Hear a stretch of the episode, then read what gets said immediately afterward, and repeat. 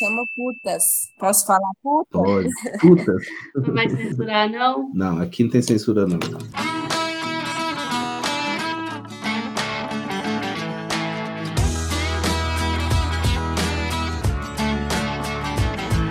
Bom dia, boa tarde e boa noite, meus violão surrado do John Gon. Começa agora mais um episódio dentro de casa. Esse podcast que busca trazer sempre um papo bacana entre amigos. O tema vocês já sabem, a autoafirmação da pessoa preta. A gente sabe que a luta antirracista é constante.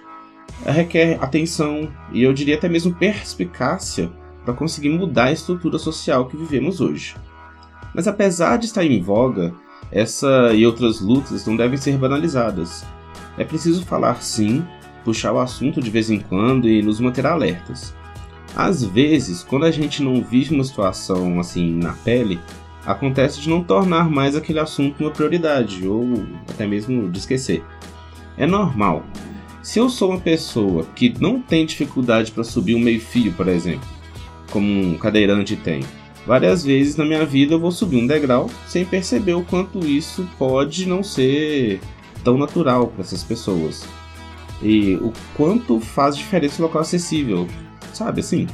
É, e por isso mesmo eu quis fazer questão de trazer um tema com vivências que podem passar despercebidas por muitos, mas que eu tenho algum lugar de fala também. A autoafirmação, a descoberta de quem você é, também deve ser constante. Ninguém pode dizer que chegou em um ponto em que não se tem mais nada para aprender, mais nada para evoluir. No caso da pretitude, muito já foi falado, mas há muito que se falar também. Por isso, para mim, é um assunto muito pertinente. Não faz muito tempo eu aceitei a ideia de que mais vale buscar ter sempre uma consciência tranquila do que criar novas preocupações, buscar não pesar o rolê, sabe? Nem o meu e nem o dos outros também. Seja em termos de amizade, dos projetos que eu escolho participar, no trabalho, é, e também resolver as preocupações que eu já trago comigo. Um grande objetivo de vida é focar as energias em resolver problemas, conectar pessoas, trazer discussões para a mesa que vão um pouquinho além ali do status quo.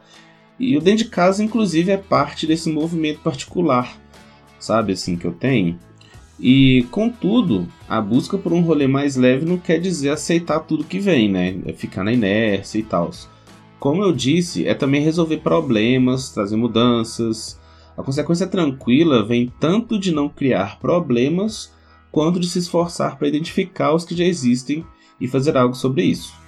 Nesse sentido, falar sobre o movimento negro cumpre não só com a função de aprender um pouco mais, como também de trazer a discussão que não deve cair na banalidade, que pode ajudar a tirar o peso do rolê de alguma forma.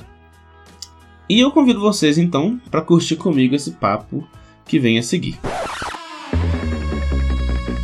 Principal então, beleza, gente. Sem mais delongas, o assunto de hoje, como vocês já viram no título, é autoafirmação da pessoa preta. Vamos falar sobre os processos de aceitação da própria imagem, as desconstruções e reconstruções pelas quais passamos. E eu tenho hoje duas convidadas queridíssimas para desenvolver esse assunto, esse raciocínio junto comigo. A gente tem a Karine e a Isabela. Vou deixar para vocês mesmos se apresentarem, gente. Vai lá. Hello, my name is Karen. Mais conhecida Meu nome é Isabela. Gosto de me apresentar falando que eu sou uma mulher preta, gorda, feminista, estudante de engenharia. Venho trabalhando no meu Instagram falando sobre a valorização do cabelo crespo, da beleza preta, da aceitação do corpo livre. É isso. Para começar esse tema, começar falando um pouquinho sobre isso, vocês lembram de quando vocês se descobriram pretas? Ou se teve algum processo, não teve algum processo de se descobrir? Teve isso, não? Comigo eu vi que foi um processo muito orgânico, sabe? Não teve uma coisa assim, dormir sem saber que eu sou preta e amanhã eu acordei, opa, sou preta e aí, galera. Não, acho que foi processo, foi algo muito aos poucos, mas ao mesmo tempo também não foi forçado, né? Eu acho que tudo começou com a minha transição capilar. E aí eu comecei a aceitar o meu cabelo. E quando chegou, foi esse ano mesmo que eu comecei a me identificar como mulher preta. E era engraçado porque eu fiz o meu ensino médio é, usando cotas, eu fiz, eu entrei na minha universidade usando cotas e eu não me reconhecia como uma mulher preta. Isso aconteceu agora. E mal lhe pergunta se está com quantos anos, Isa? 22, foi esse ano. Depois de longos 22 anos, poxa, fui, fui branca durante 22 anos, só que não. Mas agora eu me realmente me conheço como uma pessoa preta. Então, em 2012, com 17 anos, eu resolvi rapar a cabeça porque eu tinha eu alisava o cabelo e como eu sou uma preta de pele clara, né? A maioria das pessoas me viam como uma pessoa branca, né? Minha mãe, ela tem a pele clara, meu pai tem a pele mais retinta. Aí eu resolvi rapar o cabelo e meu cabelo cresceu crespo, como ele é, né? E foi aí que eu percebi estruturalmente na sociedade que eu sou uma mulher negra, porque eu já era marginalizada por ser de classe baixa, né? De, de ser uma pessoa que não tem muita grana. Então eu já sabia que na sociedade eu era uma pessoa marginalizada, né? Aí depois do corte de cabelo que eu comecei a entender como que era o racismo estrutural, né? A partir dos olhares, a partir das entrevistas de emprego, como as pessoas me olhavam na rua, como as pessoas viam, né, as minhas atitudes em relação ao meu cabelo quando ele foi aparecendo. Aí eu comecei a pesquisar, eu tenho muitos amigos que já se informaram sobre esse assunto antes, mas aí foi aí que eu comecei a abrir os olhos em relação ao meu próprio corpo e olhar, ao olhar no espelho mesmo. É, você falou uma coisa aí muito legal, que a gente tem muitos amigos, né, no rolê que hum.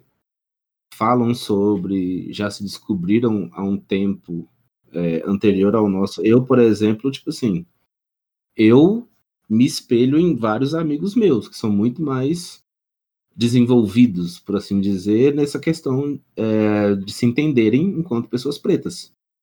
Né? A coisa do cabelo mesmo, é, o jeito de vestir, tudo tem um, um, uma composição ali que hoje em dia eu ainda estou me descobrindo. Né? Então, hum. assim, a Isabela falou lá, 22 anos, Karine 17. Eu acho que foi lá pelos 20 e poucos só mesmo fazendo terapia, na terapia, inclusive, que eu percebi não exatamente que eu era preto, porque eu durante muito tempo me colocava como preto, beleza, mas na verdade nem tão preto, mas negro, né, que era o termo que eu usava antes. Mas as influências que eu sofri por conta disso, a, as coisas que eu vivi por conta disso, por ser preto, as diferenças com outras pessoas que não eram, eu só fui perceber na terapia. Então, assim, 20. Tô com 20, não, lá pros 25 anos por aí. E aí de realmente cair a ficha e falar, porra, aquela coisa que aconteceu comigo lá na escola foi porque eu era preto, não era porque eu, sei eu lá, era eu. Era, eu era eu, tá ligado? Eu não era uma pessoa diferente nos, nas minhas atitudes, eu era uma pessoa diferente sendo eu mesmo, saca? Com então, certeza. assim, é, eu fiz a pergunta, mas eu também acho que é um processo, assim, tá ligado? Tem o ponto ali mais ou menos de partida, mas ele é só um ponto, sacou? Olha que, que bacana as três perspectivas que a gente tem aqui, né? A gente tem de um homem, do um homem preto, eu, uma mulher preta, que assim, é, eu tenho uma condição social um pouco melhor, sim, e a Karina que fala que Karina que fala que já sofria alguns preconceitos também por da classe social. E a gente vê a importância tanto dos amigos e que como cada uma classe sofre, independente do, das suas distinções, e, e como que para uns acaba sendo até mais tarde que para o outro, porque igual a Karina, a Karina já começou sofrendo tão cedo que ela já se descobriu, digamos que um pouco mais cedo. A gente pode olhar por essa perspectiva. E eu comecei a me identificar, e foi esse ano, e foi muito por ajuda dela também, foi muito conversando com ela, que eu comecei a, a pensar em algumas coisas que eu nunca tinha imaginado, né? Eu lembro como se fosse ontem, a gente conversando, ela, amiga, porque você é preta, eu... Como assim? Como assim? Né? E a gente não percebe mesmo, porque, tipo não. assim, igual eu falei, de eu perceber, é, teve até um fato de ter potencializado essas questões, porque é o seguinte, eu não sou classe alta, nunca fui e tal, classe média ali e tal, alguns privilégios, ok, mas eu estudava numa escola particular de Tabira, que meus pais ralaram para pagar. Então, tipo assim, eu confrontava pessoas que eram de classes muito superiores à minha, pessoas muito mais com muito mais grana. Então, assim, a exclusão que eu sentia, que eu tinha antes, porque eu lembro que eu, os meus amigos foram amigos que, entre aspas, me sobraram. Eu não escolhi esses amigos, tipo assim, se eu pudesse escolher, eu não poderia escolher tal e tal e tal pessoa. Porque eles não davam abertura, porque eles tinham um grupinho fechado, eram os playboyzinhos da escola, todo mundo sabia. Então, assim, isso a gente só percebe depois, saca? Não que eu não goste dos meus amigos, eu amo os meus amigos. A gente tem amigo até hoje, da, daquela época ainda. Uhum. Mas, assim, é, a questão primária de formar grupinhos, ela já delimita ali com quem você vai andar, com quem você não vai, quem que vai zoar quem, tá ligado? Então, assim, é, é tenso. Mas eu não sei se acontecia com vocês, mas é esses grupinhos que formavam grupos que eram os mais famosinhos da escola sempre são pessoas brancas de cabelo liso, Sim.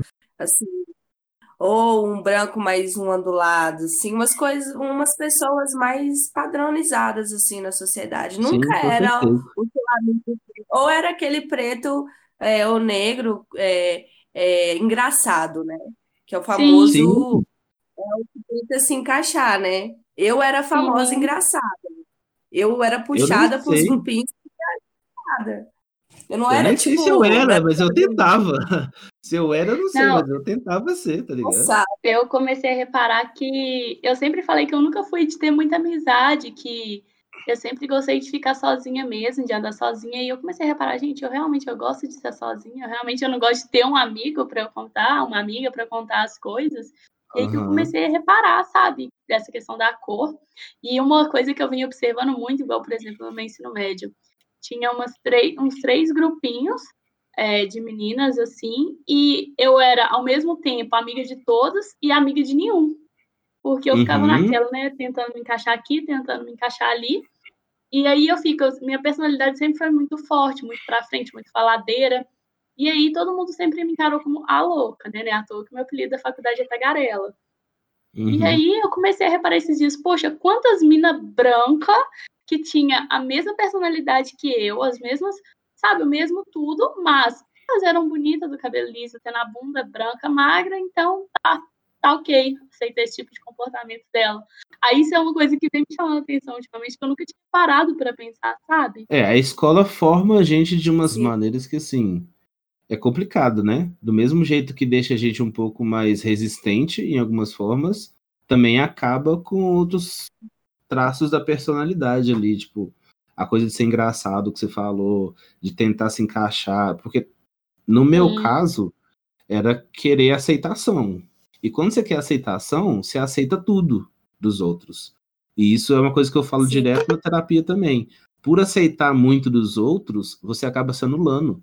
E aí você quer agradar todo mundo, e a única pessoa que não, se, não tá sendo agradada ali é você mesmo, tá ligado? Sim. Então, assim, forma a personalidade de uma, de uma maneira que até hoje eu sou essa pessoa que tenta agradar todo mundo, Sim. que não sabe falar não, que não quer xingar ninguém, não quer falar alto, que tá ali é, só passando, saca? Que tá numa festa, tá mais afastado, não tá chamando atenção. Uhum. Então, assim, tudo isso é resultado de coisas que aconteceram lá atrás. E aí, qual que é a influência de eu ser preto nessa coisa toda? Eu diria que muito grande, sabe? De alguma forma, ela é muito grande, muito presente e, e sempre foi, tá ligado? Você acabou se educando né? Sabe uma coisa que vem na minha cabeça também agora? É, eu lembro até quando eu estava no meu ensino médio mesmo, eu tinha conseguido uma iniciação científica. E era uma coisa assim, né? Era o auge ser do ensino médio, ter uma iniciação científica. E eu ficava com uhum. medo de decepcionar a professora, e eram uns negócios já tudo em inglês, sabe? Eu não tinha inglês, e eu ficava, meu Deus. E aí eu comecei a reparar, todo mundo perguntava assim, qual que é o seu maior medo? Eu, de decepcionar as pessoas. E aí eu sempre andei com esse medo de decepcionar as pessoas, e aí vem daquele princípio, tipo assim, o preto ele não pode fazer nada errado, né? O preto ele não uhum. tem duas chances. Se ele errou uma vez, acabou. Aí eu comecei a levar até para o lado, assim, por exemplo, você está num, num emprego, se você faz uma coisa errada, é, eu comecei a reparar que eu tinha medo de errar, porque, poxa, se eu errar aqui agora, eles não vão contratar outra mulher para colocar aqui. Ou, muito menos uma mulher preta. Então, assim, a gente fica se resguardando, cuidando da gente e dos, pró e dos próximos ao mesmo tempo. É, é uma cobrança incessante. Uhum, boto fé. Sabe uma coisa que eu tava lembrando aqui? Até hum. nesse contexto ainda de escola, porque assim, é, nessa coisa de ser de certa forma excluído por certos grupos e tal, a gente sempre tinha, por exemplo, os grupinhos do futebol, tá ligado? Os caras que eram hum. que tinha que sabia jogar bola ou que não sei o que, que jogava bem, não sei o que. E eu nunca fui o melhor de jogar bola, mas é, eu sabia pegar no gol, era um, um goleiro ali, ok, tá ligado? E fui treinando, e nessa questão também, eu queria ser o melhor goleiro de todos para nunca ter é, a opção de ser jogar de fora, para você ficar do lado de fora. Então, assim, eu jogava bem em determinada época, porque eu ficava jogando o dia inteiro, eu ficava no clube o dia inteiro, todo mundo que tava lá eu tava junto, porque ali é a aceitação que você tem. Então, tipo Sim. tipo assim, eles formam um grupinho, mas o Cássio, que é o goleiro, tá lá. O resto Aí os grupos vão se formando, mas eu tava lá. Então, assim, é, e uma coisa que eu percebo muito também era quando tinha competição, por exemplo, tinha competições na, na, na, cidade, né? De escola contra escola e tal. Na hora do jogo, era o meu momento. Porque eu tava lá, todo mundo precisava de mim, ou eu fazia uma defesa muito boa, ou o time ganhava, não sei o quê. Era o meu momento, todo mundo reconhecia, não sei o quê. Acabou o jogo, os grupinhos voltavam, tá ligado? É. No Valério ali mesmo, tava lá. No, dentro da quadra era uma coisa, fora da quadra, nos lugares comuns, normalmente eu terminava o jogo e ia embora. Porque eu não tinha amigos de fato. Eu tinha colegas de time.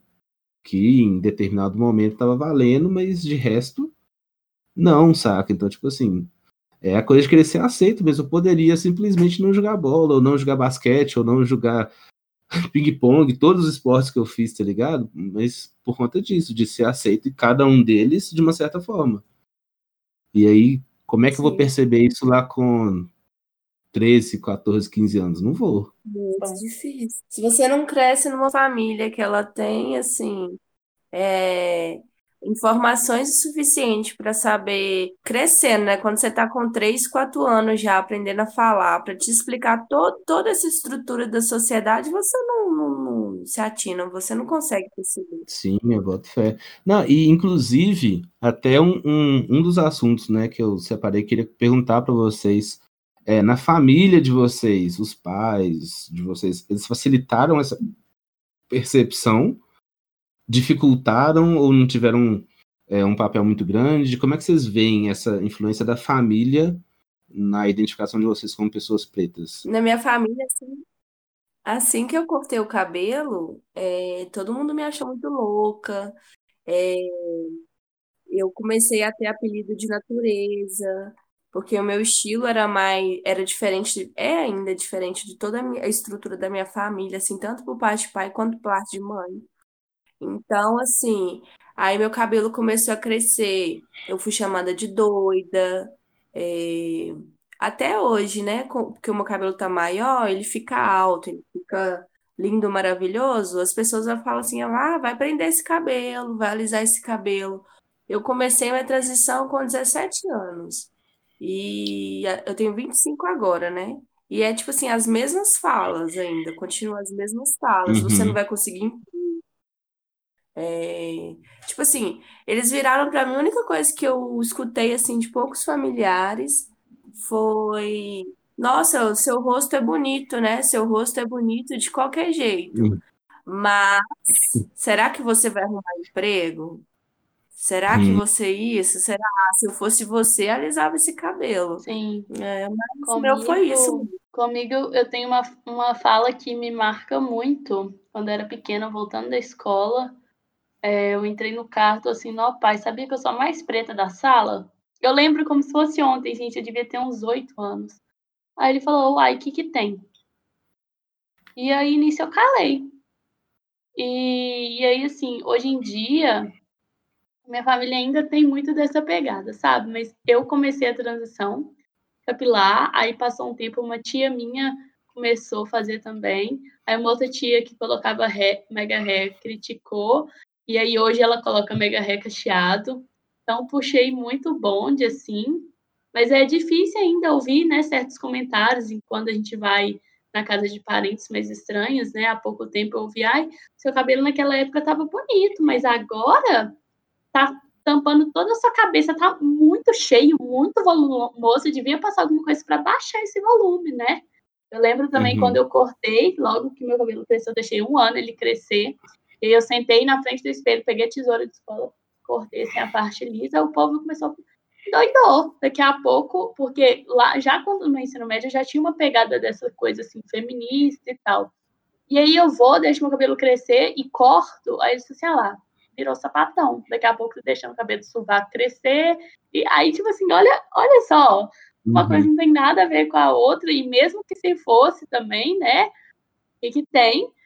E hoje, quando eu escuto muitos comentários racistas, machistas, homofóbicos ou qualquer tipo de preconceito que seja na minha família, eu só respondo, ai, o que que tem?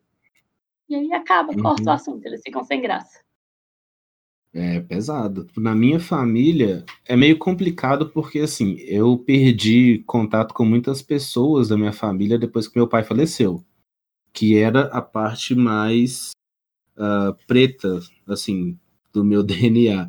Minha mãe, ela é é, tem uma pele bem clara e tal. Meus, a família da minha mãe, em geral, tem também. E a família do meu pai, não. Então, assim, essa convivência com pessoas pretas na família, ela foi bem diminuída. E isso eu tinha 12 anos de idade. Então, assim, é, acabou que meu contato maior foi com a família do lado da minha mãe, de certa forma. Então, na minha família não teve muito isso, porque não tinha essa discussão. Simplesmente não era discutido. Então eu tive que descobrir por mim mesmo o que me afetava e o que não me afetava. Igual eu falei, muita influência dos amigos, mais do que da minha família. É, e aí, assim, comentários racistas e até bem machistas também, eu, eu ouço muito na minha família, saca? Então, é aquela coisa. Eu, a gente não se discute, então eu não chego a confrontar. Mas quando tem, uhum. eu vejo que é problemático. De vez em quando Sabe? tem alguns que eu vejo que é problemático. Sabe o que eu fico chateada? Às vezes eu comentei alguma coisa e, tipo, igual meu pai às vezes comentar, pior preconceito é do próprio preto, é do preto com o próprio preto. Não tem sentido nenhum isso. Aí eu fico muito chateada uhum. como eles diminuem, né, a nossa luta, por exemplo, se acontecer alguma coisa também eu falo, ah, isso foi machismo. Nossa, mas você vai ficar se doendo por culpa disso? À toa? Esse é um discurso muito branco, né? Vai, vem da época de quando os escravos estavam começando a se libertar da escravidão, aí tinha uns que eram amigos de alguns brancos, aí fica naquela coisa, né? Não, mas isso é coisa de. Não, é coisa da sua cabeça, a gente é amigo, não tem nessa uhum. coisa de cor, não. Mas isso vem, né? Vem, isso vai vindo, igual, tipo, é, você escuta aí muito isso no interior, né? Na roça, igual a gente, eu moro em uhum. Tabira. Não, não tem nem. Nós, a gente é tudo igual, a gente é tudo igual. Mas o branco lá na, na sociedade, ele tem o lugar dele de privilégio, o negro não. Só que tem uhum. algumas pessoas negras que adotam esse discurso, né? Porque eles não querem se sentir negros. Quem quer se sentir negro na sociedade, gente? Eles querem aceitação é, que, é buscar aceitação, passar ponta branco, basicamente. É, uai, porque ser negro dói. Ser negro, não... se você olhar na sociedade que é ser negro, ninguém quer ser negro mesmo.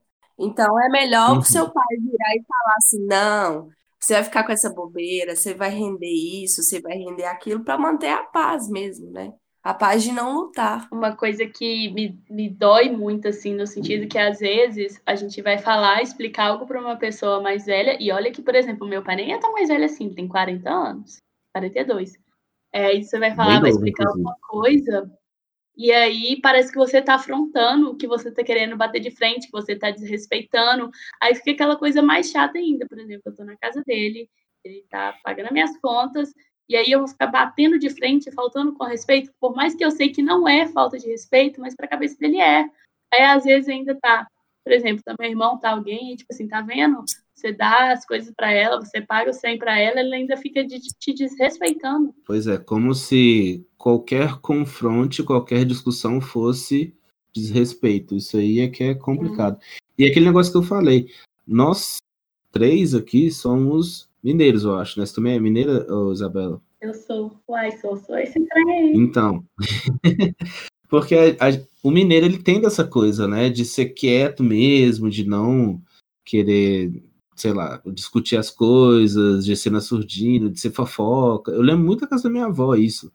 Tipo assim, você não confronta as coisas. Uhum.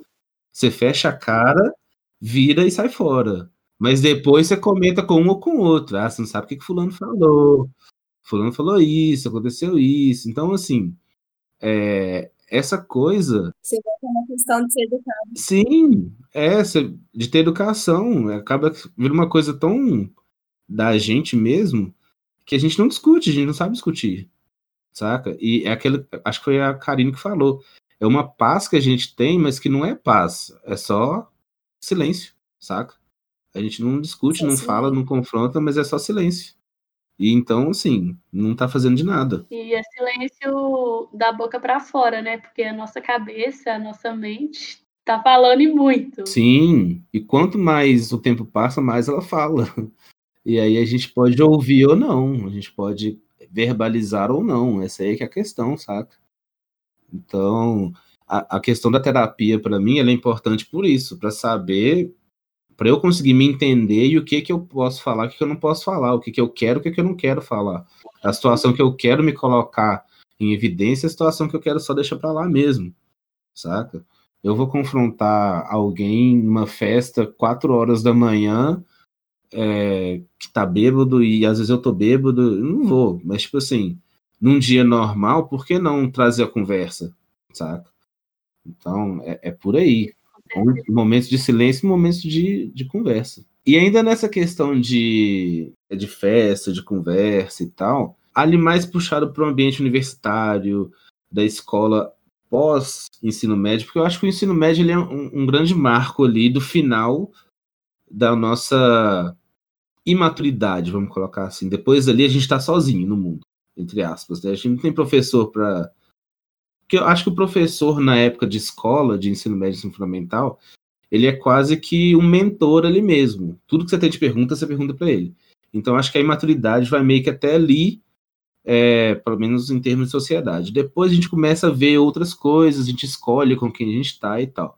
Nesse ambiente mais universitário, esse ambiente de pessoas pós 18 anos, é, que tem movimentos sociais, como é que esses movimentos atingiram vocês? Como é que foi o contato? É, o movimento preto, ele existe, ele não existe?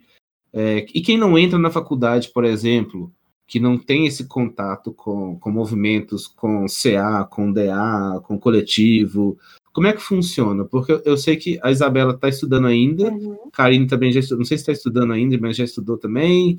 Como é que funciona isso do ambiente universitário e fora da universidade para vocês? Então, eu tive a sorte de ir para Ouro Preto e primeiro, eu primeiro eu fui para BH e ainda eu estava nesse momento de desconstrução, de perceber é, o meu corpo na sociedade. Então eu não estava muito ligada nisso ainda.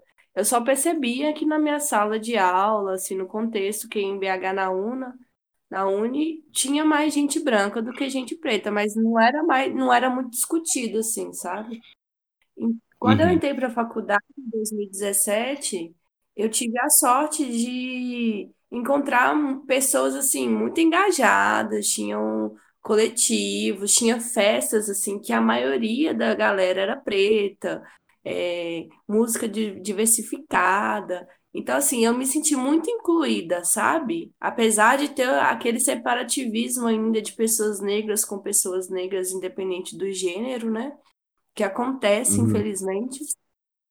Mas eu tive muita sorte, assim, de conhecer mais, de entender mais sobre livros, músicas. É, então, para mim foi muito bom. Assim, tem as questões também da faculdade do, de, repúblicas, é, como que fala? É, essas repúblicas, como é que fala de. Sem ser particular, é, república Federal? federal, que tinha mais esse separa- separativismo.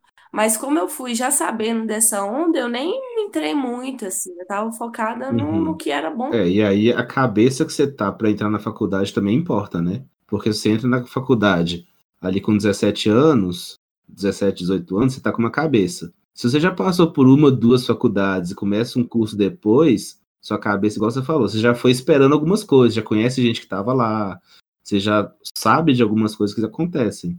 Então sua cabeça é outra, você consegue perceber e se isolar de coisas que não são boas e ficar com quem realmente tá no rolê ali, tá adicionando pro rolê. Sim, isso é muito importante. Perceber o que você tá e transformar ele, né, para Sim. ele ser mais agradável ainda, assim, mais.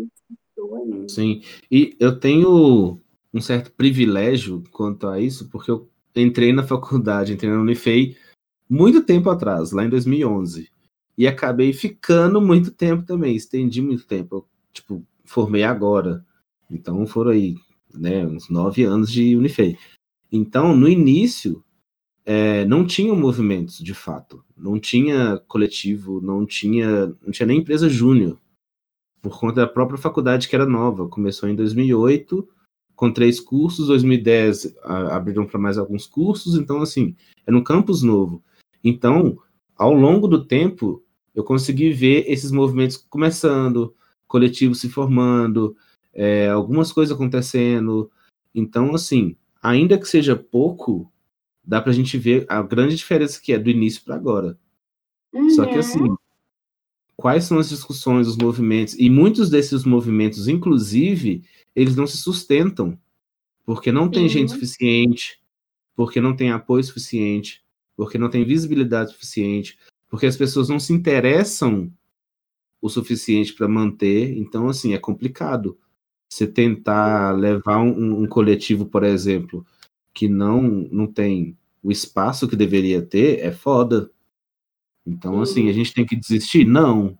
Mas é todo um processo. É igual o povo às vezes comenta, tipo assim, ah, a gente tem muito para evoluir ainda. Ok, temos, mas olha o quanto, né, já evoluiu. Eu também acredito que não dá pra gente transformar tudo da noite pro dia. Começa tudo aos poucos. Mas uma coisa que eu fico até observando também, lembro que na empresa júnior que eu fazia parte, que eu amo de paixão, inclusive, teve uma época na nossa gestão que de seis diretorias, cinco eram mulheres. E a gente ficava felizão, tipo assim, nossa, quase todo mundo é mulher. E aí, tipo assim, hoje eu já olho para aquela, pra foto, né, da diretoria da época com uma crítica. Pô, eram cinco mulheres, só tinha eu de mulher preta. Beleza, Uhum. já evoluímos, já somos muitas mulheres. Mas por que só uma preta? Aí então, gente, vou voltar um pouquinho no assunto do cabelo, porque assim, a gente vê uma grande importância disso. A Kaká falou, né, que a descoberta ela começou quando ela raspou o cabelo. A Bela também tem uma importância muito grande na vida dela, o cabelo, em termos de é, reconhecimento e tal. Então, quando a gente pensa desde o careca até o cabelo black, alisado, afro, ou qualquer tipo de cabelo, qual que é a importância do cabelo e qual que é o papo que vocês ouvem assim sobre a importância, as mudanças, é, essa essa mudança mesmo do cabelo do alisado para o natural, o que, que vocês veem de importância nisso aí? Quais são os movimentos que é, estão acerca disso? É a identidade né, que a gente está falando muito hoje em dia. É, nas revistas, na televisão, nos filmes, nas séries, né? É você se enxergar para você poder transpassar, assim, ah, e agora eu, eu me identifiquei, né? O cabelo aqui é esse. Agora, o que que eu posso fazer a partir disso? É menos uma preocupação na vida, né? Aparência, de aparência, para você poder focar em outras coisas mesmo, como um ser humano Uhum. digno de viver bem e saudável, sei lá. Eu vejo até por uma outra vertente também, do sentido que às vezes a gente só coloca assim, ah, pra aceitar o cabelo crespo, vai ser tipo, ah, só mulher preta que tem, ó, pra aceitar o cabelo natural, vai ser só mulher preta que tem cabelo crespo. Só que o buraco é tão mais embaixo que é muito além disso, sabe? Tem quantas mulheres que às vezes têm um cabelo lá ondulado e que detestam o volume, que alisa só para ter aquele julgamento do seu cabelo tá muito alto e vem, né, se libertando uhum. disso e deixando o seu cabelo crescer também. É, até que quando começou todo esse movimento da transição capilar, o que, que acontecia? É, a gente esperava o nosso cabelo dando aquele cacho tipo 3B, 3C, que é aquelas ondas perfeitas, sem frizz, sem nada. E aí, depois a gente percebeu que o cabelo não era assim. Muita gente desistia da transição capilar por isso. Imagina, eu mesma faço química no meu cabelo desde que eu tinha, sei lá, 4 anos de idade. Então, com é, depois de velha que eu parei, como que eu vou querer, depois de 10 anos de química, que o meu cabelo já cresça bonito? Sem contar que o cabelo tem que crescer da cabeça toda. Não vai ser assim. Então, esse processo, ele é muito complicado. É, mas depois que você percebe que você aceita o seu cabelo, independente da textura dele, né? Igual você pode ser uma pessoa branca que não tem um cabelo tão crespo assim, ou que seu cabelo seja liso, mas que tenha um volume, e você vai passar por uma transição e você vai sofrer, sabe? Mas eu vejo isso muito dessa questão também da identificação, da saúde e da valorização da beleza genuína, sabe? Isso não quer dizer que você não tem que ser vaidosa, que você não tem que se cuidar. É, uhum. é só que, que você tem que ser você, mas se você quiser mudar também, tá tudo bem. Você só tem que ficar do jeito que você se sente bem. E agora eu já estou vendo uma terceira vertente surgindo aí, que é dos homens, né? Porque sempre se construiu que homem tem cabelo, tem que ter cabelo curto. E agora vem muito questionando isso, né? Por que, que mães ficam cortando o cabelo dos filhos? Por que, que não pode deixar os pequenos ter cabelo maior? É, aí eu uhum. vejo um movimento surgindo muito grande em torno disso, sabe? Eu fico muito feliz também. Eu boto fé. Eu acho que no meu caso, eu não cheguei a ter esse momento de transição nem nada, até porque, né? Uh, eu fiquei muito careca muito cedo, então eu não tive como gozar deste, deste movimento. Mas assim, eu lembro que quando eu era mais novo, igual você falou, meu cabelo era sempre bem curto. Ele não é tão crespo quando eu era bem mais novo. É, ele tinha muito volume, mas não era tão crespo. E, e, enfim, depois de um certo momento, eu deixava ele bem curto mesmo justamente porque quanto maior ele ficava, mais começava a ondular e não sei o que. Então, assim, acaba que você quer deixar ele o menos chamativo. Homem de cabelo grande, tipo, cabelo grande, na minha cabeça, era cabelo liso, saca?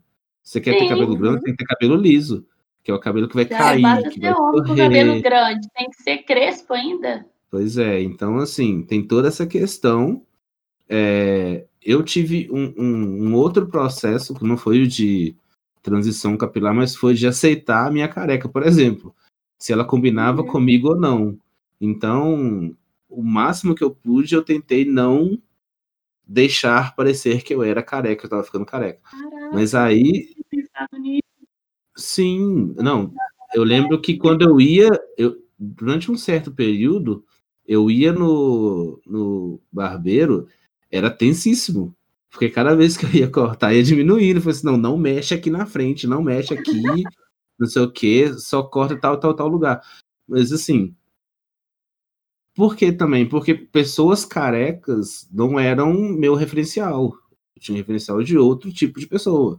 Que até eu aceitar isso, tipo assim, um, um cara negro é, com uma careca, não fica ruim também, tá ligado?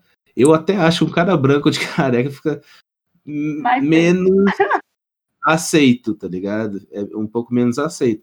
Então, assim, a coisa da representatividade, se entender de como você é, de como que seu corpo é, de aceitar aquilo ali, foi todo um processo também. Eu acho que não tão uh, tenso quanto de vocês, talvez porque privilégios, mas, enfim, ah. teve toda uma questão ali também, sabe? Mas tem muito isso, assim, do, do homem negro, ele ter a calvície mais rápida do que o homem branco, né? Porque é a questão também do que o homem branco, eu não sei se eu estou falando alguma coisa correta, podem me corrigir depois.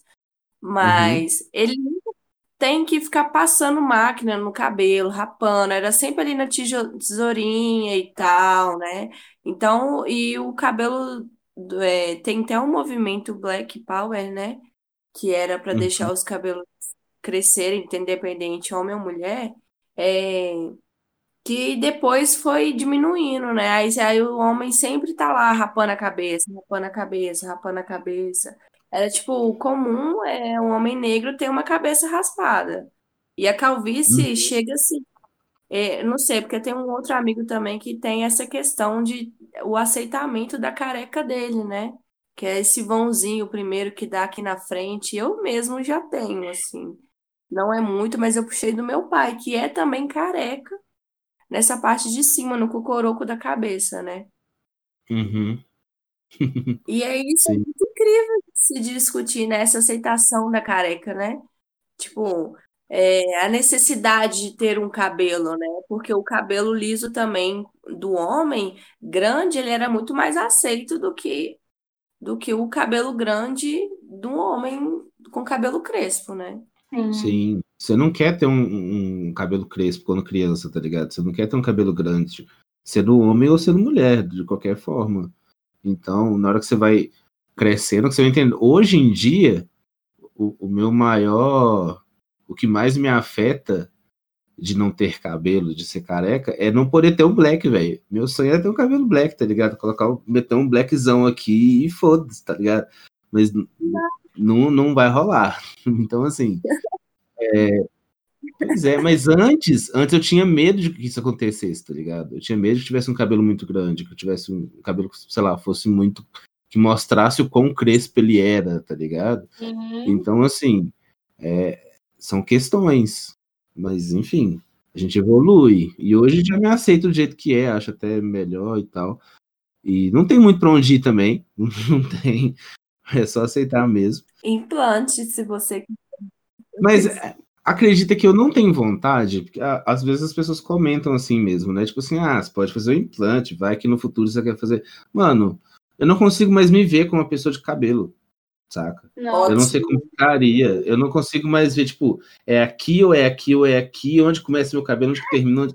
Não sei, mano. Eu tô tão acostumado já com a minha cara do jeito que ela tá agora, que é o que eu sempre falo. Eu acho que eu não tenho nem vontade de, de colocar implante, saca? Às vezes eu ia colocar o implante e rapar minha cabeça, e aí? Pra que isso, tá ligado? maravilhoso. Então, assim, Ah, deixa do jeito que tá, tá ótimo, tá bom. Tem muita coisa pra eu mexer no meu corpo ainda, deixa meu cabelo do jeito que tá. Aceitação. Vamos... Sim, tá ótimo. Já me reconheço assim. É, E uma outra perguntinha para vocês. Vocês comentaram, né, assim, a questão de não serem retintas, de terem ali um- um- uma tonalidade de pele um pouco mais clara, entre aspas. Então, essa frase, ah, mas você não é negro, negro, né? Quantas vezes já ouviram isso na sua vida e como que isso influencia vocês, assim? Porque, tipo assim, às vezes tem algumas coisas que só só pretos podem fazer. Então, já que você não é preto, não tá no seu lugar de fala. Porque você não é preto, preto, você é moreno. Inclusive, até a gente não comentou sobre os termos, né? É moreno tal, mulato, essas coisas. A gente não entrou nesse mérito ainda. Mas o que, que vocês sentem quando vocês ouvem essa frase assim? Você não é preta, preta. Ó, essa coisa reversa de tipo assim, eu tá falando alguma coisa do movimento negro e a pessoa fala, ah, mas você não é tão preta assim, você não passou por isso. Eu não, não sofro isso, sabe? Tipo assim, de pessoas querendo me deslegitimizar, porque, tipo, do contrário, sabe? Só, tipo, alguém Uhum. branco, quando eu falo de alguma coisa de racismo, vem falar pra mim, ah, mas você nem é tão branca, você nem é tão preta assim, como se isso me tornasse branca, né? E eu falo que minha vida toda eu vivo nesse limbo, porque é, tanto da cor quanto do meu corpo, né? É, eu sou gorda demais para ser magra, magra demais para ser gorda, preta demais para ser branca e branca demais, ó, branca demais para ser preta. E aí fica aquela coisa, né? Assim, eu, eu acredito que eu escuto isso mais de homens, sabe? Às vezes quando eu vou comentar alguma coisa de, sobre a mulher preta e tudo, e, e aí que eles comentam, ah, mas isso é paranoia da sua cabeça, você não tem disso, você nem é tão preta assim e tudo. Ok, eu reconheço isso. E isso me faz refletir ainda mais, né? Se eu que não sou uma preta retinta, que tenho um cabelo mais aceito, que tenho um corpo da famosa mulata que todos desejam. Se eu sofro com isso, Uhum. imagina quem não tem essas características, né? O que que, o que, que passa? É pior ainda. Sim. É, então, assim, é, o que eu, eu passo disso é isso. Ah, gente, eu tô, não tenho paciência mais, não. Eu cheguei no nível que, tipo assim, quando a pessoa fala, ah, mas você não é preta, eu falo, ah, tipo, Ô, Franca, me dá meu privilégio. Cadê? é, porque eu, eu tô estudando mais para poder é, debater, dialogar de uma forma mais discursiva, assim, sabe, ultimamente. Então, essas frases de tipo, ah, você não é tão branca, você não é tão preta e tal, é, eu prefiro não, não entrar muito em detalhes. Por quê? Porque é, eu estava estudando sobre essa questão de ser pardo, ser negro, ser indígena, ser branco, né? Como que você cai nessa definição, né? Essa definição chega estruturalmente. Aí você vai eliminando, olha, sou es- é, estruturalmente falando socialmente, né? É, você já sofreu racismo? Você já foi, é, perseguido numa loja? Você já foi demitido porque você mudou o seu cabelo? É, já te apelidaram de tal coisa? Então, aí você vai colocando as questões, né? Você vai colocando na balança. Ah, então eu posso me considerar uma pessoa negra, porque né, nessa estrutura social do, do- da, é, dos negros, da, da, da pele negra e tal, é, cai nesse contexto. Não tem como fugir de não ser negra, sabe? É, como que eu vou Uhum. explicar isso para uma pessoa totalmente ignorante nesse, nesse assunto, né? Inclusive para pessoas negras, né? Que têm medo de ser Uhum. negra. Então, é, ah, eu, eu sou branca ou eu sou negra? Aí eu fui percebendo que eu sou uma pessoa negra, mas discutir com essas pessoas é assim. Ai, É muito delicado, sabe? Porque você pode gerar uma raiva ali. Então, eu tô, eu, eu tô ainda muito nessa, nessa pesquisa de como dialogar, como me entender na sociedade para poder dialogar com pessoas que não têm, assim, nenhum tipo de informação. Que eu acho que é a forma mais inteligente de você atingir o outro, né? Uhum. Outra coisa, a gente tá falando sobre essa coisa, né, de como conversar, como chegar nessas pessoas, né, que não tem noção algumas vezes do que é ser uma pessoa preta e tal. É, eu tava pensando, e eu acho que a arte em si, ela tem uma função tão grande nisso. Por exemplo, filme, é, a gente viu é, Pantera Negra, como que foi o, a repercussão disso, tipo assim, os brancos falando, ah, é um filme bom, e os pretos falando, caralho, que filme foda da porra, tá ligado?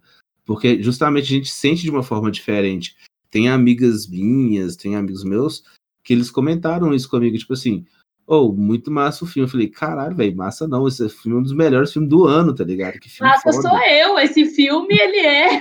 Sim, e, e, tipo, não só esse, mas é, Infiltrados na Clã, tem, tem vários filmes com essa temática que, assim, pra mim me abriram os olhos, tá ligado? E eu fico pensando assim, até que ponto eles conseguiram chegar nessas pessoas que não têm essa consciência também. Apesar de eu achar que é um dos pontos principais. Porque o filme, uh, a música, qualquer tipo de arte, ela traz a catarse. E na catarse é que a gente pega. Porque por mais que você discuta com uma pessoa, se ela não quer ouvir, ela não vai ouvir, pronto, acabou. Agora, se ela internaliza aquilo sem nem saber que ela tá internalizando, é outra coisa. Na hora que ela percebe, ela tá chorando com um filme porque o cara que era preto sofreu, tá ligado? Ela sente um- uma empatia que ela não esperava sentir. Então isso eu acho muito foda. Eu acho nó, sensacional, inclusive. Enfim, só um comentário. A gente vê na maioria da população, né, que vê novela e tal, e a pessoa negra ela sempre tá naquela posição de serviçal e tal. Aí você fica pensando, como que essas pessoas, quanto, quan- enquanto, enquanto não ir para TV, né, ir para o filme, para novela, ir para série, ir para o livro, ir para boneca, para os brinquedos, como que não chega, né, né, nessa massa que, que insiste em não ouvir o óbvio, né, que insiste em não querer escutar, não se informar. Eu tava vendo um filme esses dias, semana passada, eu acho, que pra mim foi muito bom pelo sentido de ser um filme com atores negros, protagonistas negros, que não falava sobre racismo hora nenhuma. Sim. Explicitamente, pelo menos. Mas estava tão intrínseco ali que você começava a ver, tipo, um outro tipo de representatividade. Tá ligado? Tinha a questão da menina preta marginalizada, tinha. Tinha é, o policial branco, tinha. Mas assim, da forma que as coisas se fizeram, você começa a perceber que é uma representatividade diferente, que é o lugar que aquela pessoa ocupa. O protagonista, ele era preto, ele é preto. Então, dele estar tá naquele lugar ali, você já começa a questionar, ah, então, peraí, é, é outro rolê, é outro jogo, tá, tem alguma coisa que mudou ali. O, tipo assim, dos uhum. protagonistas principais, mais a metade eram negros. E aí você fica assim, mas Pera, tem alguma coisa diferente. Você só vai perceber depois. Tem, a pegada tá diferente, o tipo de, de história tá diferente, saca?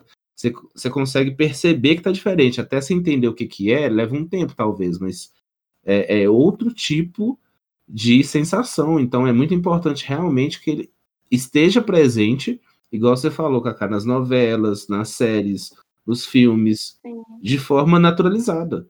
E não, eu vou fazer um filme que é que vai apontar o racismo. Não que isso não seja importante, é importante, mas também ali. Né?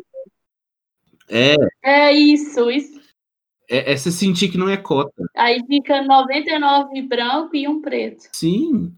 Sempre e se, sem contar em filme de comédia, que sempre em filme de comédia tem o preto engraçado, tá ligado? Isso me dá no Isso, saco do é um jeito. engraçado, gordo, gay engraçado. Sim, esses papéis assim, acho que já, já, já deu já, tá ligado? Já deu. Não é disso que a gente precisa. A gente precisa de filmes que reconhecem pessoas pretas como pessoas simplesmente, não pessoas pretas. Sim, é complicado, gente. Tipo, se você não vê alguém com as características físicas semelhantes às suas ocupando um determinado lugar, você acha que você não é digno nunca de ocupar aquele lugar. E aí fica complicado, né? Você decidir. Às vezes você cresce achando que é, sua maior perspectiva é ser, por exemplo, uma dona de casa, não desmerecendo, né? Com certeza, essa pessoa ela não teve né, outras oportunidades e tudo, mas você corta, você não deixa as crianças sonharem e enxergarem quão poderosas elas são e aonde elas podem chegar, né? E eu volto a dizer, Pantera Negra foi importante para mim, beleza, mas para as crianças que estão fazendo um braço cruzado no peito ali, foi muito mais, tá ligado? Muito mais. Muito mais. Cassim tá falando de série? Black até Grey's Anatomy, que muita, é muito longa, né? Muita gente critica, mas é assim, você vê muita gente, é, negros, é, em posições de, de, de cirurgião. Tipo assim, é muito diversificado sabe? E coloca vários temas de gênero, de estrutural, de saúde pública, de, sabe? Tem. é, Qual mais que vocês lembram? Com protagonismo negro, assim, ou essa naturalização do ser mesmo. Chewing Gun, pra mim, é um grande exemplo. Eu não sei se vocês assistiram. Mas Chewing Gun é sensacional nesse sentido. Chewing Gun. Uhum. Que tem uma protagonista negra também, preta. Ai, maravilhoso! Que não sai a temporada por nada. Sim. Eu acho até que tem uma série nova com a mesma atriz. O pessoal estava comentando. Esses dias eu não, não prestei muita atenção. Enfim, estamos chegando aqui no final desse bloco já. E eu queria que vocês dessem algumas dicas para como se autoafirmar é, para pessoas pretas que estão ouvindo e, né, acham que não estão num, num, num, momento muito desenvolvido ainda do seu entendimento enquanto pessoa preta, quais as dicas vocês têm para dar para essas pessoas? Como você se é, fazer um resumão, né? Se autoafirmam todos os dias, o que, que a gente pode fazer para conseguir trazer essa autoafirmação? Olha, primeiramente de pessoas que entendem o que você está falando. Eu acho isso muito importante. Se você não está no meio de pessoas que não entendem o que você está falando, procure alguém que entenda o que você está falando. Porque isso é muito importante, você ter alguém para discutir aquilo que está na sua mente e você quer resolver. É, depois é procurar músicas, filmes, livros, é, é, coletivos, movimentos, seja eles virtualmente ou não, para você poder se sentir parte, para você se informar, é, sabe? Se olhar no espelho e sempre afirmar o quão belo você é, não só aparentemente, né? Mas internamente também. É tipo um mantra, né? Um mantra de todo dia. Eu escuto muita música falando do, falando de como eu sou muito maravilhosa, assim. É, os meus rituais têm sido esses. Eu acho que para complementar o que a Lua falou também, acho que no primeiro momento a gente tem que se assumir racista também, né? Porque a gente cresce aprendendo esse tipo de coisa. Se a gente não se assume que a gente tem esse que a gente tem esses comportamentos, a gente não vai ser capaz de observá-los para é, melhorá-los, né? Então você tem que se assumir racista, você tem que se colocar em posição de observador, observar suas atitudes e atitudes dos outros racistas. E aí você tem que começar mudando, passo a passo, desconstruindo, né? Assistindo algumas coisas, é, procurar referências, por exemplo, do que você gosta, né? Se você gosta de jogo, se você gosta de série, se você gosta de estudar, se você gosta de jornalismo, do que você gosta, procurar uma pessoa preta que é referência naquela área, né? Seguir pessoas pretas reais. E, assim, pessoas pretas reais que eu falo para além desses super famosos, né? Mas pessoas pretas reais com uma vida comum, parecida com a sua, talvez seja lá, digamos, o famosinho e tudo, mas que vai, vai ter um dia a dia parecido com o seu, que você possa se enxergar na rotina daquela pessoa, se espelhar e se ver lá, entendeu? Eu acredito que essa identificação é muito importante. Eu acho que, assim, para mim, é... a coisa de se autoafirmar preto é questionar tudo. Então, assim, tudo que você está ouvindo, questione. Inclusive o que você está falando. Tem um pouco dessa coisa Sim. que você falou, Isa, de é, se reconhecer enquanto racista e se reconhecer enquanto uma pessoa que também está em desconstrução e evolução constante. Não adianta. Então, assim, questione. Quando uma pessoa fala alguma coisa que parece ser certa, questione: será que é aquilo mesmo? Saca? Se alguém vira para você e fala assim: você é isso aqui. Será que eu sou isso mesmo? Ou será que eu sou mais? Ou será que eu sou até menos? Se você falar assim, eu sou. Será que eu não sou? Se alguém vira para você, você é uma pessoa maravilhosa. Mas tá, mas por quê? Será que eu sou mesmo? Ela tá falando que eu sou maravilhoso por quê?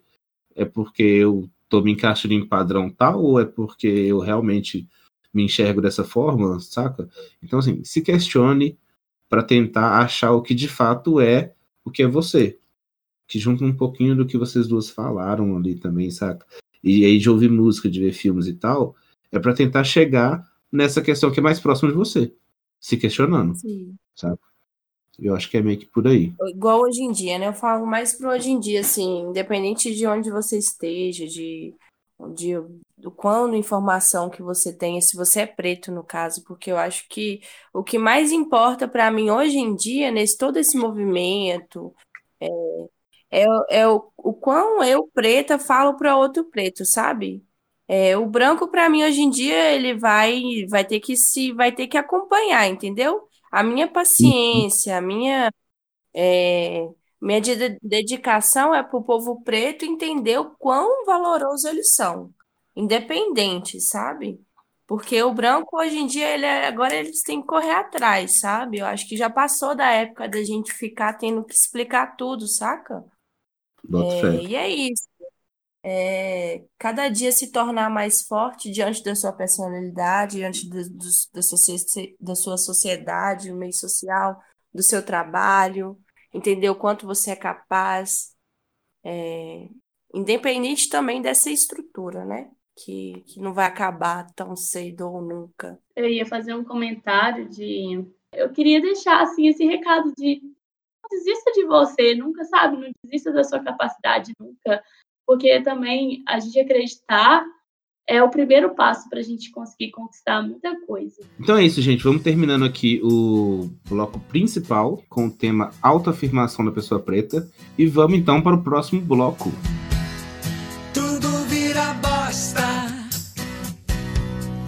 Então vamos lá, gente. Próximo bloco agora, tudo vira bosta. Como diria Rita Lee, nem tudo são flores. Reza a lenda que toda conversa uma hora vai passar por esse assunto. Nesse quadro, comentamos momentos de tensão, desespero ou infortúnios, qualquer perrengue que a gente tenha passado. É, e dessa vez, perrengues sobre o tema. Então, e aí, gente, tem algum perrengue que vocês lembram que passaram? Alguma situação mais tensa, mais conturbada, com essa questão de ser preta?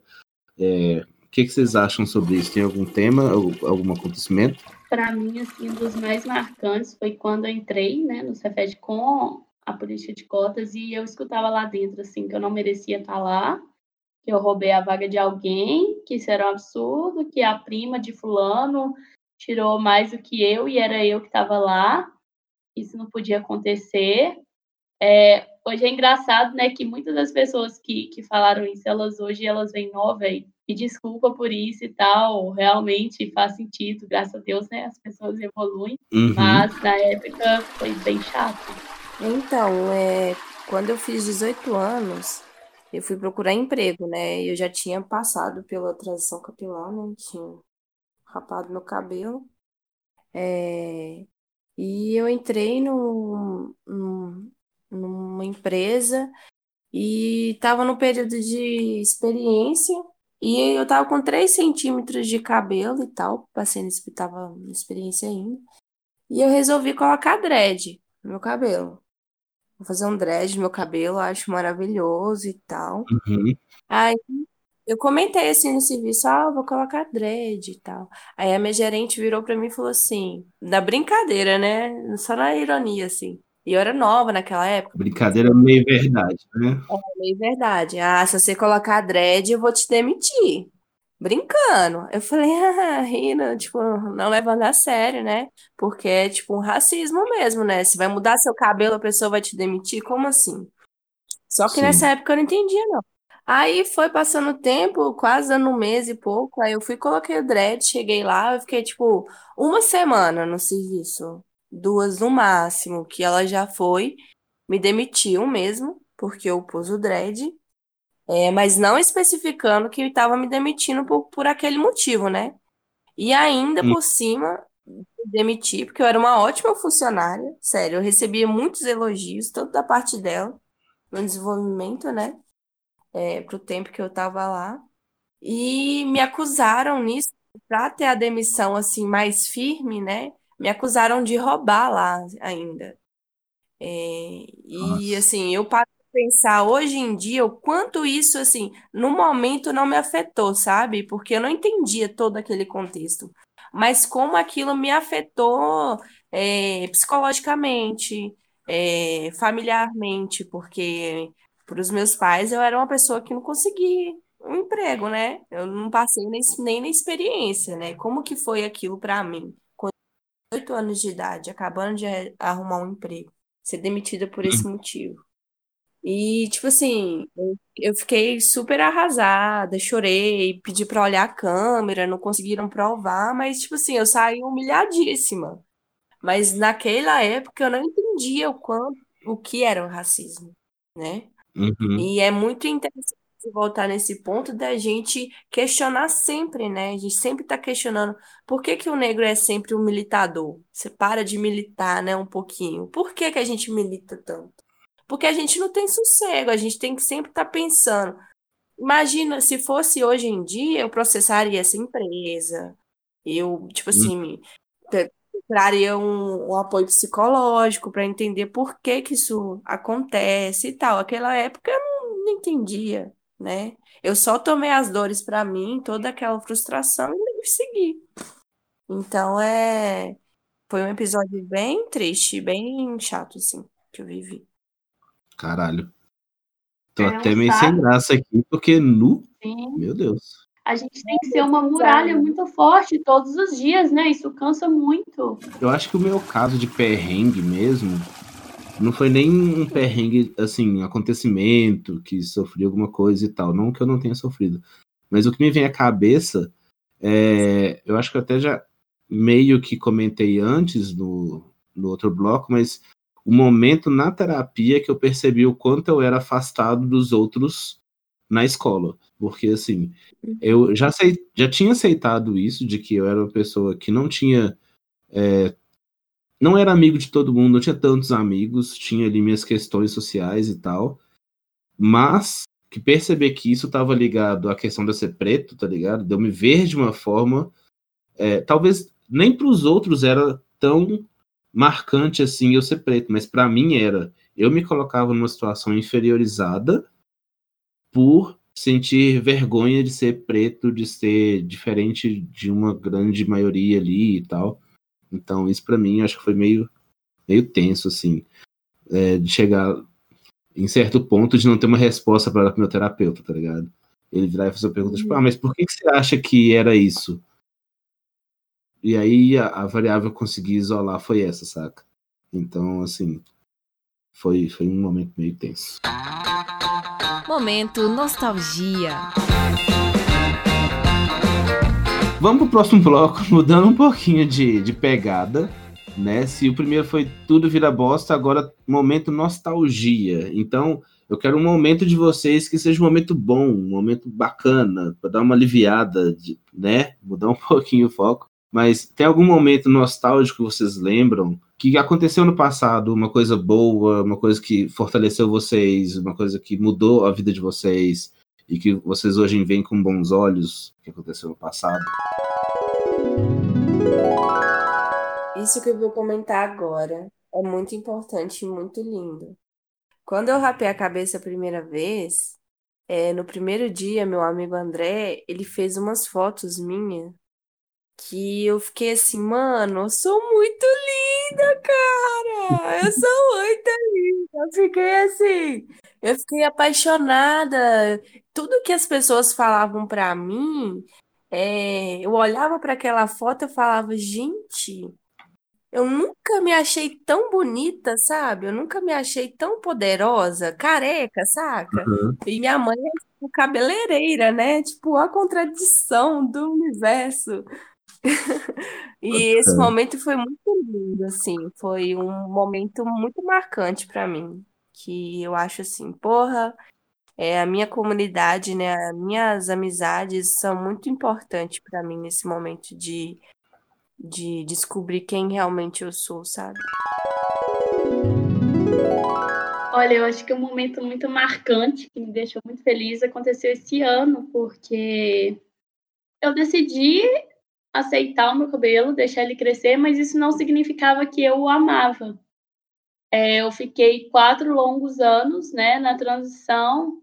O cabelo não dava forma, o cabelo não dava bonita, não ficava bonito. Eu saía, às vezes eu ficava assim, nossa, que bosta, né? Que eu arrumei com esse cabelo e tal.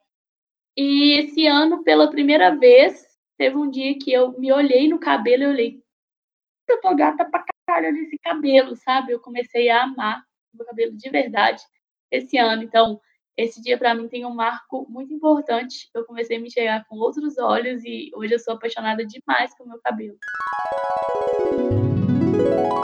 Engraçado que todos os papos aqui estão virando é, girando em torno do cabelo, né? Mas assim, uhum. eu não vou fugir à regra, mas igual eu comentei, né? Eu tinha uma resistência muito grande de me assumir careca de fato.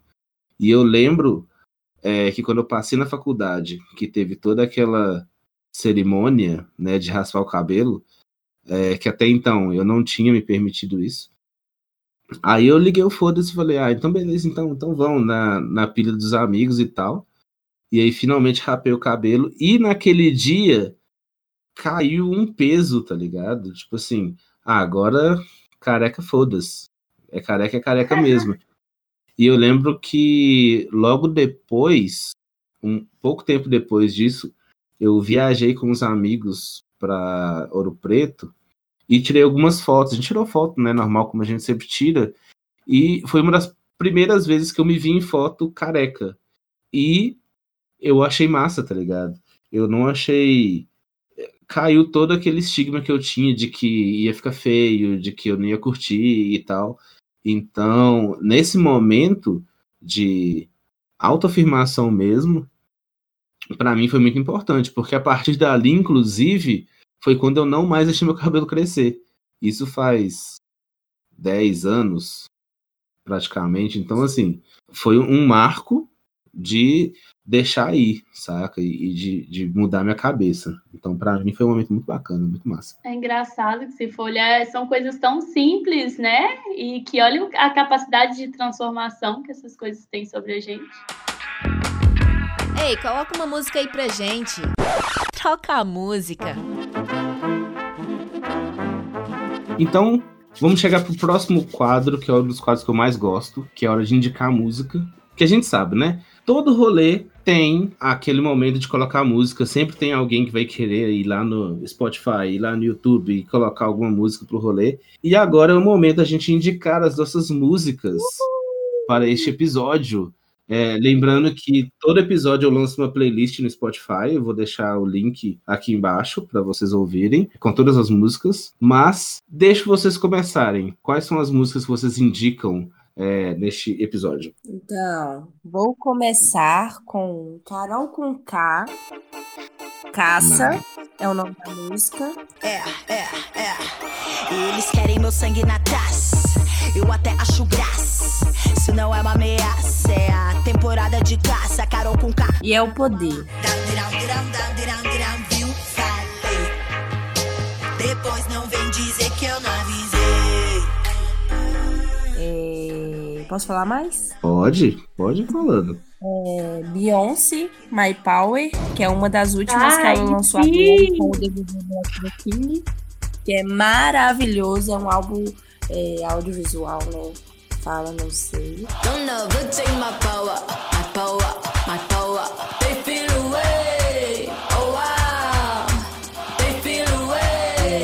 Black Parede. Need another march, let me call Tamika. Need peace and reparation for my people. Fuck these ladies, just come let it shrivel up. E por último, que é mais levado pra pegada ancestral, assim, é depois que o Lê passar, que, é da banda Ileaie que, nossa, essa música é muito linda, escutem. E dancem bastante, que é pra dançar. Todas essas aqui é pra ralar também, tá, gente? Quero ver você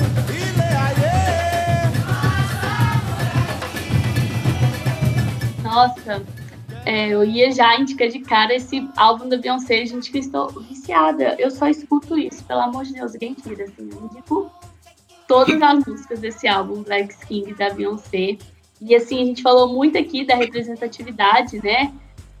Esse álbum ele é muito importante, assim, eu, eu arrepiei, eu chorei assistindo o filme, sabe? É, a nossa identificação é muito importante. Além disso, eu, eu indico também uma música que chama Dirty Putz. Aí, tipo, ela é T-O-D-X, P-U-T-X. É, ela também fala muito sobre feminismo isso é, é a música ou é. É a canta? música, o nome da música. E quem canta, você sabe? Você lembra? Ai, não lembro. Quem? Posso olhar. Hã? Quem Quem você tá pensando que é? isso, essa é mesmo. É. Como é que é chama, Cacá? Chama Putas. Posso falar Putas? Pode. Putas. Não vai censurar, não? Não, aqui não tem censura, não. Quem você tá pensando que é? Eu tenho pressa, eu quero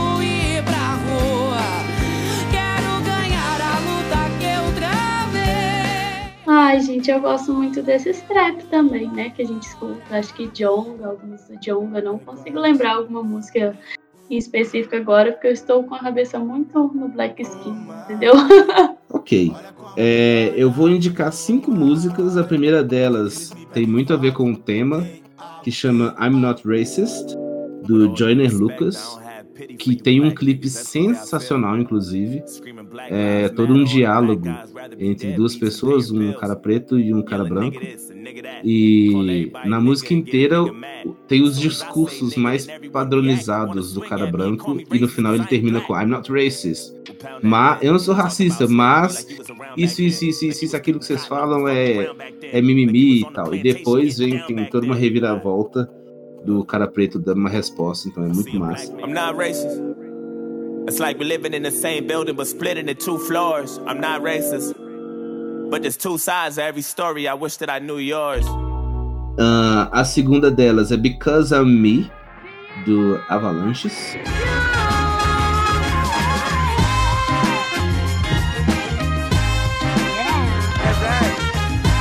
É muito bacana também o clipe, é bem gostosinho de ouvir. E depois tem o C-Fret, eu não sei como é que fala isso, mas eu acho que é C-Fret, chama Oceans. Enfim, uma música aleatória que eu só gosto dela pra caramba. We hide our emotions under the surface and try to pretend. É, Black Pumas Colors, que também é muito massa, muito bacana. And great clouds, or white walls, or blue skies, we gonna fly, feel alright. E para terminar, eu vou terminar com uma brasileira, porque tem tanta música internacional aqui, mas o chama On do Sérgio Pererê que é bom demais também. Quem não conhece Sérgio Pererê, ouça o Sérgio Pererê, que ele é muito bom, muito massa. Inclusive, já vi que Tabira foi sensacional o show. Curti pra caramba. Aprender a não sofrer pode ser uma lição pra você, pra mim. Ô, galera, eu vou ter que ir embora. Vai embora não, sou. E aí, quem sai primeiro? Então é isso. É, de indicações de músicas, a gente acabou. E de fato agora chegando no final do episódio, infelizmente, e a gente chega no quadro Quem Sai Primeiro. Então, é, o Dentro de Casa chegando ao final, eu quero saber quem sai primeiro e por quê, uma justificativa do porquê você sai do rolê primeiro. O que, que vocês vão fazer quando sair desse rolê? Ou oh, eu vou sair primeiro porque eu vou ali comer um marshmallow. Caralho! Okay. Então, Cacá, já aproveita e deixa seu último, sua despedida, já fala onde te encontrar, o que você tem feito e o que mais você quiser. Então, gente, pode me encontrar no meu Instagram, Peixe de Lua. Inclusive, segue a minha página, que eu faço objetos decorativos e mais. Peixe de Lua Design. Pode me encontrar no WhatsApp, mas eu não vou passar meu telefone, mande e-mail. Aquelas, né? Mas é isso, muito amor para nós, muita paciência, foco no foco, sucesso e dinheiro no bolso. Tá bom? Um beijo, Brasil. Boa noite. Maravilhosa. Arrasou. Maravilhosa. Pai, eu saio porque amanhã a gente trabalha cedo. Ai, gente. Calma. E quais os seus recadinhos? Deixa eu pensar. Então, gente, vamos seguindo aí na luta, todos juntos, um ajudando sempre o outro. Só descansa, lembra de descansar um pouquinho, tá, militante? Dê seus passos com cuidado. Mas, enfim, é isso. Vocês podem me encontrar lá no, no arroba Bela Tagarelando no Instagram, Bela com dois L's, vocês quiserem discutir mais alguma coisa, vai ser um carinho muito grande receber, conversar com todo mundo. E é isso aí, bora ralar, bora lutar para a gente ser o que a gente quer ser, bora ocupar espaço, bora não deixar nos calar, bora ser protagonista, bora enfrentar, bora promover a mudança, bora ser inspiração e tudo mais. Gente, eu gostei muito do papo, gostei mesmo. Eu acho super importante. Vocês são lindas, inclusive, super inteligentes. E, infelizmente, aqui termino o episódio. Para quem ainda não me conhece, Cálcio Gabos no Twitter, Cálcio Gabos também no Instagram. E, como diria Peixe de Lua, meu WhatsApp tá aí, mas não é para todo mundo. Mas me procura lá no direct, quem sabe. É, e é isso, gente. Por último saiu eu apagando as luzes, limpando as bagunças e tomara que a ressaca não venha, mas se vier, pelo menos que estamos dentro de casa. Valeu!